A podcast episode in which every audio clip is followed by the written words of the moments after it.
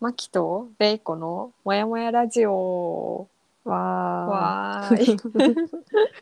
始まりました。始まりました2回目二回目ですね。記念ますべきたゆるく始まりましたゆるく始まりまいしつ もた。のごとくはい。今回も私たちでちょっと気になった、まあもやもやした話題だったりとか、あとは単純に最近ちょっと気になった体験だったりとかについては話したいと思います。ーいはい。じゃあ早速行きましょうか話行題に。きまし 行ょきましょう。えっとまきちゃんが挙げてくれてた う、うん、やつがえっと1個目が体のコンプレックスについてっうんていうところうで、んうん私もちょっと最近なんか気になった記事があったからちょっと共有したんだけどうんあの歌手のアーティストのビリー・アイリッシュが、うんえっと、防具かな防具の表紙で、防具だったうん。で、えっと、コルセットに、なんうんかブロンドヘアの新しいスタイルうんうんを披露して話題になりましたと。うんで、もともとその彼女って、あの、トレードマークというか、緑のハイライトが入っうんうんたヘアに、うんあのダボダボの服うんていうのがめちゃくちゃダボダボだったよねそうそういつもめちゃくち ゃそうっていうイメージだったのが、ガラッと今回変わって、うんまあ、いろんな媒体でも話題になってましたと。うんうんうんで結構コルセットってなんかなんだろう、めちゃくちゃハイハイレグなんなんつったらいいのねなんて言ったらいいんだろうね。み水着みたいなうんうんもう体のボディラインがそめうっちそうゃそはうっそうきり見える感じそうそうそうそうそで話題になって、うんでまあもともとなんか彼女がダボダボの服を着ていたのが、うんなんだろう体のラインが見えないとかう。うあん。とは胸が大きいのはコンプレックスで、うん。えっと、そういうダボダボの服を着てたっていうのは、なんかうん。どっかのインタビューとかでも見たんだけどうん。で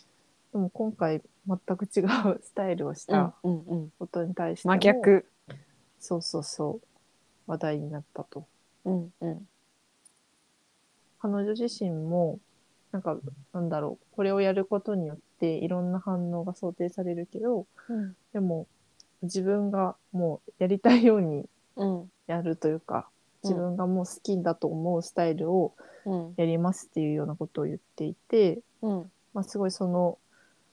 なんだろうねアティチュードっていうのかな態度もうん。すい。ごいかっこいいっていうことで、うん。ちょっとこれを取り上げたいなと思いました。うん。うん。うん。うんいやー、確かにね。うん、いやー、コンプレックスはいろいろありますね。みんなあるよね。うん私なんか永遠のうん。問題というか、そうだねい。つの年齢でもうん。あるし、うん。うーん、なんかいつが一番悩んだりしたかなっていうのを思うと、うんうん私結構中高生とか、なんか学学校に通ってた時結構構。うん。うん。思ってたなと思うんだけど、うんまきちゃんってそういう時期とかあるなんか、あーでも時期とかどうだろう、うんでも高校生とかでも今今まで結構割とそうで、うんうんなんか自分は結構めちゃくちゃ痩せてるっていうことがずっとコンプレックスなのね、うんうんうん、なんかでもそれって結構なんか一般からしたらなんか痩せてる羨ましいみたいな感感じで結構言われることも多いんだけど、そうね、でもなんか自分としてはなんかそれが結構嫌だというか、まあ、コンプレックス、スではあって。うんうん、そうそうそうでもなんか最近になってなんか結構自分がどういう格好をしたら、なんか自分に似合うスタイルとかうんなんかこういう服を着たいみたいなっていうのがやっぱり結構分かってきたというか、うんうんうん、なんかうまく付き合えるようになってきたのかなって前よりは思ってる。なるほどうん確かに、そうそうそそうね。いやだから夏とかめちゃくちゃ嫌いであ T のシャツ。 そう T シャツとかさ、うんなんかすごい腕とか出すじゃん、うんうんうん。なん、かそれですごい細くてうんうんでなんか本当なんだろう別に悪気とかはないと思うんだけどうん。うん。なんかすごい食べてるのちゃんと食べてるみたいな感じで心配されたりと かすることが結構あって、ういんうん。やでも全然健康だし、いやなんかむしろ単よく純に太れない、食べる方そうだもんねそうそうそう そうめちゃくちゃ結構食べる方だし、うん。いやなんかねいや太りたくても太れないんだよねみたいなのはあってなるほどね。そうそうそういうのはずっとあったかな。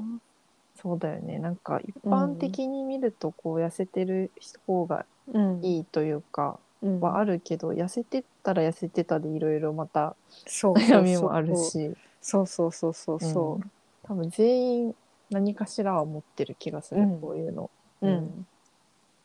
逆にありますかなんか。私ねでも私は、うんなんかその学生の時結構悩んでたっていうのが、うんなんかもともとその背骨がちょっと曲ががってるっていう病気がうんあって、うんえっと側腕症っていうまあ結構最近メジャーにうんなんかなんだろう小学校とか一学年に一人ぐらいはいるみたいなうん病気になってるらしいんだけどうんそれが小学校4年か5年ぐらいの時に発症して、うんでなんだろう猫背とかだったらまだなんだうろうん 自然な感じなんだけど、うんこう背骨がなんか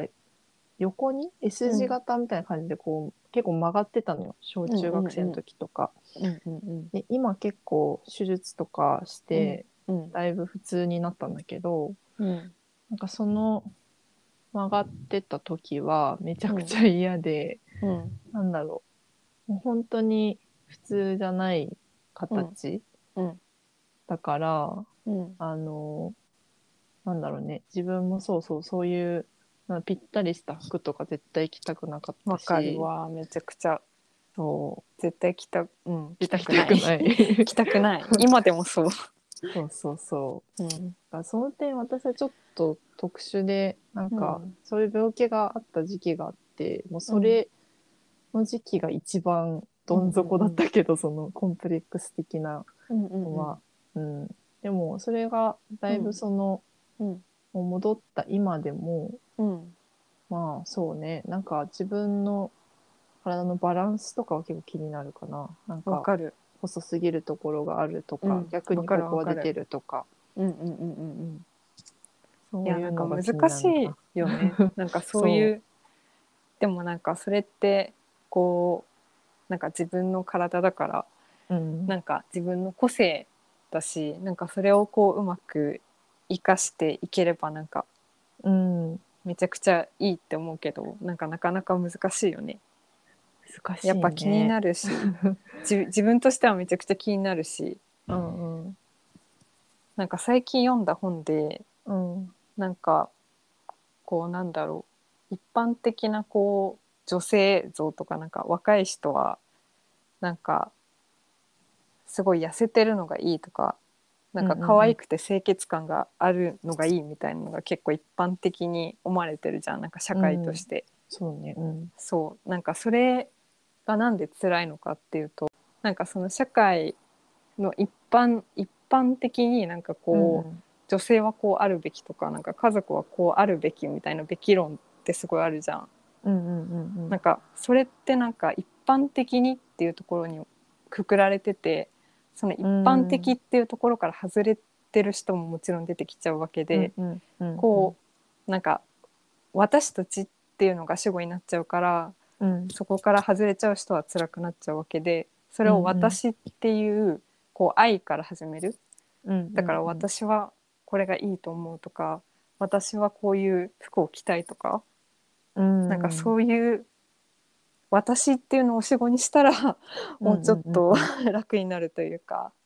なるほどねそうそれは確かにってすごい思った。あー確かにそうね、うんなんかいろいろ雑誌とかさテレビとかうん多分いろいろみんな参考にすると思うけど、うんこ構なんかくくられてるもんねなんか10代女性みたいなそうそうなそんかうすそうごいざっくりとしたカテゴリーそう分そうけそうそとういうかなんか多分そういうので無意識的にこう10代女性はこうあるべきみたいなすごいべきべき像みたいな理想像みたいなのが多分出来上がってて多多分そこに入らない人はなんかすごい変な人というかななんかこう社会からこう変に思われちゃうみたいなのってどうしてもあると思うから確かにそうそうそうねなんかそれがすごい難しいところだなって思ね特になんかう。うん、学校とかわかんないけそどうそうそうそうそうママ友とかそういうなんか友なんかコミュニティの中にいると、うんよりそれが強調される感あるよあね、ーちょそっうとだねうんいや逆にそれがすごい窮屈になっちゃうみたいなうんのが自分としてはすごいあったから、うんうんうんそう中学生とか、そうだよね そう幼幼い頃うっていうか なんかそういう思春、期とかそういう時とか、うんうんうんなんかそうそういう理想像の中に収まらなければいいけないのではないかみたいなのがすごいあってでもなんか自分としてはなんかそう思ってないんだけどっていうすごい葛藤みたいなものがすごいずっとあったから結構それが息苦しかったかもしれない。確かになんうかんそういう意味でもこのなんかうんビリー・アイリッシュの言葉とか,、うなんんか自分が心地いいということに焦点を当てないとうんダメっていうことを言っていてうんうんうんなんか多分アーティストとかだと余計になんかこういう、この人はこういう人っていうそうだね。ねカテゴリーがあると思うけど、まあ、うんそれをちょっとと突破してとにかく自分がやりたいことをやるみたいなうん、姿勢がすごい、ね、かっこいいなと思ったこれは。そうだね。うん確かになんかそれってこう、難しいよね難しいね。なんか、なんかすごい勇気がいることだと思うし、なんかこうしたいって思っててもどうしてもやっぱそういう社会の常識とかにこうとらわれて踏み切れないところとかもあるから、うんうん、なんかモヤモヤってする、するね。うん、確かにでそうそうそすね。まあ、ちょっとこういうなんか勇気をもらえる事例がいろいろ増えてくるといいなとう、うんうんうん、思います。そうだね思い ます。思います、はい。はい。で、続いてじゃあは続いていきましょうか。うん続いては毛の問題だね。うん、 毛のことですね、毛のことだね。うんまあなんか最近なんかほんと YouTube とかもめっちゃひどいなって思うんだけどなんか広告とかが、あわかあるわのそう脱毛の広告うんが前々から電車でうんの広告がめっちゃ脱毛一色になったなみたいな時期あったんだけど、 うんなんか最近 YouTube とかでもすごいこう脱毛の広告なんか変な漫画上のや つ、めちゃくちゃ出てく るそれうそうめちゃくちゃ出てくるうんやつうんが増えてきてて、うんまあ、よりこう毛についても、うんまあ、なんかツルツルの肌じゃないといけないみたいなうんうのんがちょっと、より最近強くなってきてる気がするうんとするいようねお話ですね。うんはいいそうやーこれもなかなかねうん、難しい。難しいよねう。ん。なんかそうそれでうん。私がちょっと探した記事の中で、うん。とラッパーのアッコゴリラさんっていう人がいて、うんうんその人が、まあ、その、そういう剃らなきゃ、毛を剃らなきゃいけないっていう呪いから解放されようみたいなうんインタビュー記事が出ていて、うんで、そうね、多分彼女が、やっぱり若い、小学生とかかな、小中学生の時に、うんあの、脇毛が生えてることだったりとか、うんあの、ちゃんとこうしっかり生えてるっていうのがうんうんうんうんすごいこういじられる対象になっていてうんでえっと多分、まあ、あんまり具体的には書いてないけど、まあうんそういう彼女が、まあ、そういうところで実際になんかまあいじられた経験とかもあって、うんうんうんとまあ、脱毛とかにも行ったんだけど、うんまあ、なんかそういうのがちょっと居心地がうん悪く感じたっていうのでうんで、まあ、今彼女32歳とかなんだけど、うんえっと、まあようやくそういうなんか呪縛からこう解放されて、うんと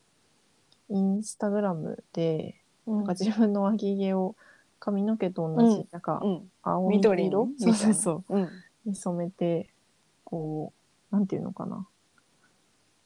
なんて言ったらいいのかねふうーん フリーフリー脇毛運動じゃないけどうんうんなんかそういうこうあんまり一つの価値観に縛られうんるのは良くないっていうのをちょっと発信してるっていうのがうんうんうんありましたと。うんうんううんんこれもあれだよね別になんか、こうさっきの話に通じるけどうんなんか女性はツルツルでなくてはいけないみたいな呪縛がすごいあるから、なんか、苦しいのであって、うん、なんか 別に剃りたい人は全然剃ればいいと思うし、うん別になんか生えてても いいんじゃないかなって確かにすごい個人的には思うけど。そうねうさんっき言ったようななんかこううん集団としてのあるべき姿みたいなのがあることがうんうんうん嫌でうん個人のなんか選択肢としてこうポリシーとしてうん私は生やします私は生やしませんっていう感じじゃなくて、なんかこうみんなうんはや生やさないべきみたういんなうんうん感じだから辛いってことだよね。そうだうね、いんやなんかそもそもさあれだよね、うんなんか自分たちのこう20代の世代とかでさ、うんうん、なんかもう脇毛を生やすっていう選択肢ってないじゃんなんか もうもはやまあ脇毛をないね生やすとかなんか体毛をそのままにししてるっていうのが、うなんか選択肢としてないと思うしなんかそうしてることによって、なんかだらしない人みたいな感じで見られちゃうっっていうのが結構あるのかなって思っててうんうんうんそうだからこそなんかやっぱりツルツルじゃなきゃいけないみたいなやっぱ広告とかの効果もあると思うけどうんそういうのがあっていやでももうちょっとそこが自由になれればいいなって思った。そうねうん、それは個人がどっちが居心地がいいとそ感うじそるうそうかそうそだから、う、 うん、うん、難しいねこれも、難しい、うん、でも国によって結構うん、違うから、うんうんうん確かになんかうんちょっと前もさすごい脇毛レレインボーみたいなの流行ってたりしてるねなんかはやね、流行って流行ってるでもなんか結構有名人とかさなんか海外のアーティストとか結構してたりしたよね。うんそうなんだね、うんうんうんあとなんか最近思うのはうんなんか逆に男の子側が、なんだろうツルツルだうんうとん気持ち悪がられるみたいなあー確のもかに若干、そそうだね。う脇毛とかも多分基本うん生やすうんうんうんのが普通とか、うんうんうんなんかすね毛とかも基 本そのままみたいな。まあそれもなんか本人がうん居心地がいいんだだったらもうそれで全然ようんくて。うんでもなんかあんまりこう女子ほど脱毛の選択肢が少ないというか、確かに。うん、なんかヒゲとかは結構あるけど、うんそれ以外あんまりうんいいプランとかクリニックとかってあんまなさそうだなってすごい確かに逆にそう、うんそれを思った最近。そうだね。うん、やっぱこれもあれだよね。We っていう主語じゃなくて I うん、なんか私がどうしたいかっていうのでうん、うん、もうちょっと行動できるというかなんかそこら辺が選択肢が増えていくといいよね。そうね。うん、なんかまあもう男性女性にそこの価値観がここまで180度違ううん、っていう自体なんかナンセンスだなと思うし、うんうんうん、そういう選択肢がいろいろ増えていったらいいですねっていうのでうんうんそそうだねう、うん、いややっぱなかなかねうこう、ん今までのさこう一般的とされてる価値観とかさ、なんかこうあるべきみたいな姿ってすごい変えるの難しいしなんかそこから突出していくのってすごい勇勇気がいるからさ、そうねそうなかなか躊躇しちゃう自分とかもい て、う、ううなんかそこの葛藤とかが結構あるかうもんしれない。確かに、うん、まあ、なんかこういうふうにこううんアーティストの人だったりとかうん、が率先してうん、言ってくれるとすごくうん、うん、いいよねなんかそうだね。うんこういう人たちになんかどんどんフォロワーがついていくっうん、うん、て、うんいろんな考えの人がうん、うん、増えるっていうのが一番なんかいいうん、流れだなと思うん、確かに。う。うんでも結構割とそういう発信しているなんか自分たちと同じ世代で結構そういう発信してる人とかって最近すごい増えてきてるなって思うからそうだねうん本当に、確かに確かに。ねなんかそういう発信にも、もすごい救われるし、そうねうん、そうね本当にいやー救われて ます救われてますってい救われうて ます、という話ね、という感じかな。そうですねうん今日のお題は今日の話題はそんな感じです。です はい。は。い、あとはじゃあ、まきちゃんの うん、最近ハマった体験最近の話。良かったコーナーよかっでたすか 話。よかったコーナーよかったコはーナね 最近ねちょっとねなんか古民家体験みたいなのをしたんですよ。うんうんうんうん。なんかそれが本当東京の奥多摩駅うんうんうん。が本当に中央線の終点なんだけどなんかそこ奥多の摩駅ってのがあるんだ。そうそうそうそうそう 知らなかった。そうなん か。かそこの手前の駅うんうんうん。になんか本当にちっちゃい集落なんか東京都内で一番乗降者数が少ないらしいんだけど、そうそうそう、へえなんかそこの駅に降りて、うん、でなんか本当にちっちゃい集落なんだけどうんうん、そこに住んでるお父さ んにその集落を案内してもらってうんうん、なんかもう本当になんだろう地元の人しか行かないような森みたいなとこに行ったりとかなかなかね都会では体験できない体験をしてきたんだけどいいね。そうなんかそれが一つのこうパッケージみたいな感じで、うんそこの奥多摩駅の手前の駅で降りて、その集落を集落ホッピングツアーみたいなのをして。うんうんうんでそこのすぐ隣にあるまた小菅村っていうや山梨県の村がちっちゃい村があるんだけど、最終的にそこの古民家、うんうん、なんか150年以上経っているもともと養蚕養蚕を営んでいた、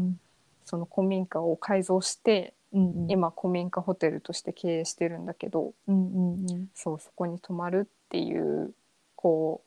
うなんかねなんだろうななんか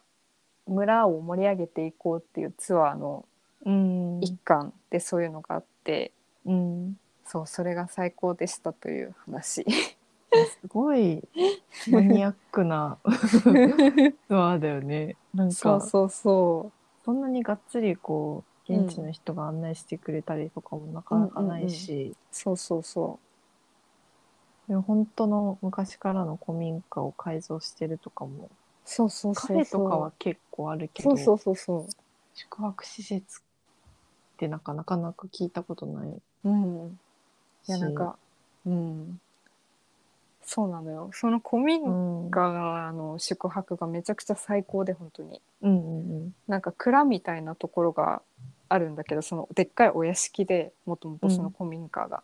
で自分たちはその蔵に泊まったんだけどうんなんかもう本当にインテリアとかもなんかレコードが置いてあったりとか、へえとその奥多摩に奥多摩の地域で作ったこうあのーお菓子とかうんうんと水がすごい美味しいから、うんなんかその水で作ったなんかクラフトビールとか置いてあったりとかめ、っちゃ美味しそうビールそうそうそうそうそう。うなんか夜ご飯とかもそのもうそこそこで採れた山菜とかうんなんか食材っていうのをすごい使っててうんいやめちゃくちゃ良かったしなんか何が良かったかっていうとななんかただそこで完結するんじゃなくてその本当に地域の人を巻き込んで、なんかそういう村おこしじゃないけど、なんか本当にホテルの人とかもその村に入り込んで、うんちゃんと地域の人と関係を築いてこうみんなでなんか地域を盛り上げていこうっていうのがすごいあって愛を感じた。いやそうねなんかそう確かになんかさ地方創生ってなんかみんな言うけど、うん、なんだろうこう言い方は悪いけどこうう、ん外部のひ部外者の人がうんこう参入してうんこう無理やりなんだろうそうねなんて開いうのかな発みたいな。そううランドマークみたいなものんをうんうこんう作っちゃってみたいな。うんで、まあ、確かにその話題で人は来るかもしれないけどうんそういうなんか地域の人はうんあんまりこう馴染んでなかったりとか、うんうんうんうんそういう事例ってこう多々多々うんあると思うんだけど、うんうんなんか街の開発とかでもうんそういうのあると思うけど、あるねうなんかそれはすごいこう地域の人をどうやって生かしてなんかこの村とか町を知ってもらうかみたいなそうそうそうちゃんと考え抜いててそういいねすごいそう取り組みとして。そうなんだよなんかそのうんホテルで働いてる人も、ももともと東京に住んでたんだけど、なんかその古民家ホテルができるっていうタイミングで、あのその小菅村に越してきて奥さん、奥さんと一緒に。うんうんうんでなんかもう本当にこう小菅村のことがすごい大好きなんだなっていうのがうんすごい伝わってくるというか、なんかめちゃくちゃいろんなところを歩き回ってこういいものを見つけてうでんそれをホテルで提供したりとか、本当になんか地元の人とかと「あこんにちは」みたいな感じですごい本当に溶け込んでてへえ愛がすごかった。愛すごいねなん か愛が東すごかった京にそんなところが あるんだねうん東京山梨そうそうそううんそうそうそうだからなんだろうなんか都会をさこう毎日歩いてるとさ、なんかもうコンクリートビルだらけで、うんなんかそういう人とのつながりとかなんか自然を感じるみたいなことってすごい忘れちゃうと思うんだけど、うんなんかそういうところに行って、なんか心が温か温かくなった。そうねいいねそうなんか最近うんなんか会社のうんなんか新卒出身のまあ、今自分が3年目で、うんまあ、さ同期とかもだしあとうん1個上とかの先輩とかでも、うん最近立て続けに2人ぐらいうんなんか地方移住というか、うんで退社しちゃった人うんで、うんでやっぱりなんだろう、まあ、その別に退社とかしてない人の中でもなんかコロナを通じて、うんなんか東京に住んでる意味がうんあんまりないというか、うんうんあのもっとこうそういう地域に根ざしたようなうん暮らしをしてみたいみたいな人は多分増えてて、うんうんうんなんか、まあ、そのホテルのうん夫婦とかもその一例かもしれないけどうんなんかそういうなんだろうねより地域に根ざした暮らしみたいなのが逆にこのコロナを経てうんよりこうなんか生活できる実感が湧くというか今までだとなんかもう東京じゃないと仕事ないだろうみたいなうん感じだったけど、うんまあ、探せば探したり自分で作ればなんかあるし、うん あとはリモートでもできるしみたいな感じで、うんなんかねどんどんそういう暮らしの価値観が変わってきている気がする、最近そうだねすごくうん、まあパソコン一つあればどこでも仕事できるから、確かにね。なんかそう ね選ぼうと思えばうんねなんかいろんな選択肢があるからうんうん自分の合ったスタイルとか人生の設計ができそうん、いいね。う。うんなんかまきちゃんはそういうのあるなんか地方とかうん、別の場所で暮らしてみたいみたいな。いやでも本当にその奥多摩の体験をしてうんうんなんかもう奥多摩がめちゃくちゃ好きになったので そうその体験を通して、うんうんなんかもう本当になんだろうなんか奥多摩の人めちゃくちゃみんな優しくて、うんなんかすごい道とかに迷ってたらなんか声かけてうんうんそこまで連れてってくれたりとか、うんうんうんなんかもう普通に商店のおばちゃんとかもなんかめちゃくちゃ気さくですごい優しくてうんあなんか自然も東京なのに自然もめちゃくちゃ感じられるしうん本当になんかいや奥多摩ありかもなみたいな感じ確かでにそこで結構思ったかもしれない。確かに東京だからなんかギリ うん、ね出社しなきゃいけないとかなっても行けるしねめちゃくちゃ遠いけどね めっちゃちょっとめっちゃ中遠央いけど、ね、線の果 て果て果てですけど 中央線長いからなそういやそびうだよねっくりだよねあのはるばる奥多摩の山山の中から東京駅とかまで来てるって思うとえ何分ぐらいかかる感慨深い都わ、心から都心からでもでも2時間以内ぐらいかな、あそうなんだうん普通の電車でってことだよね。うん、中央線のうんなんかホリデー快速みたいなやつで、うんうんうんうんうん、いうん、やーなんか東京の中にもそんな、本当 そんなところがあるんだな。そうそうそうそう、ん、全然想像がつかなかった。いやーあるようんぜひぜひ体ぜひ験だしねてみてほしい、ぜひだね。 うんなるほど。そうなんてですなんていうやつだっけ沿線なんかね沿線丸ごとホテルってやつなんだけど沿線もうそれはもうも終わっちゃってこうのん間、うんえっと、4月の頭とかで終わっちゃって、うんうんうん、でもなんかその泊まった古民家とかは全然やってる、うんうんまだあなるほど。そうそうそそのツアーはちょっと期間限定的うなそうそう取りツ組アーみみ期たいな。間限定だったなるほどなるほど。そうそうそうまたね定期的にうやんってくれたら面白いね、そういうの。ねなんかすごうんいそういうのが、そういう取り組みがいろんなところであるとすごいいいなって思うん確かにすごい上手なう。うん地域活性うんうのやんり、方というか、巻き込み方がすごいいいなって思った、うんうんうんうんみんながウィンウィンっていうかうんそうそうそうなるほどそそんんなな。感じですね そんな感じですかね そんな感じちでょうどほっこり体験です。いい感じにうん、なったうのん、で待ってこれ最後どうやって終わるんだっけ いついつもそれ分かんなくなってんだよそうね。どあうどう終わるのか。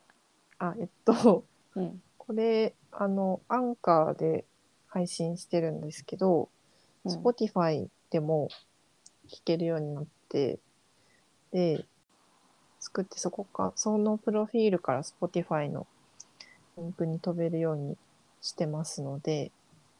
ぜひ、フォローしてくださいっていう。よろしくお願いします。アカウントは、えっと、全部英語の小文字で、もやもやラジオ、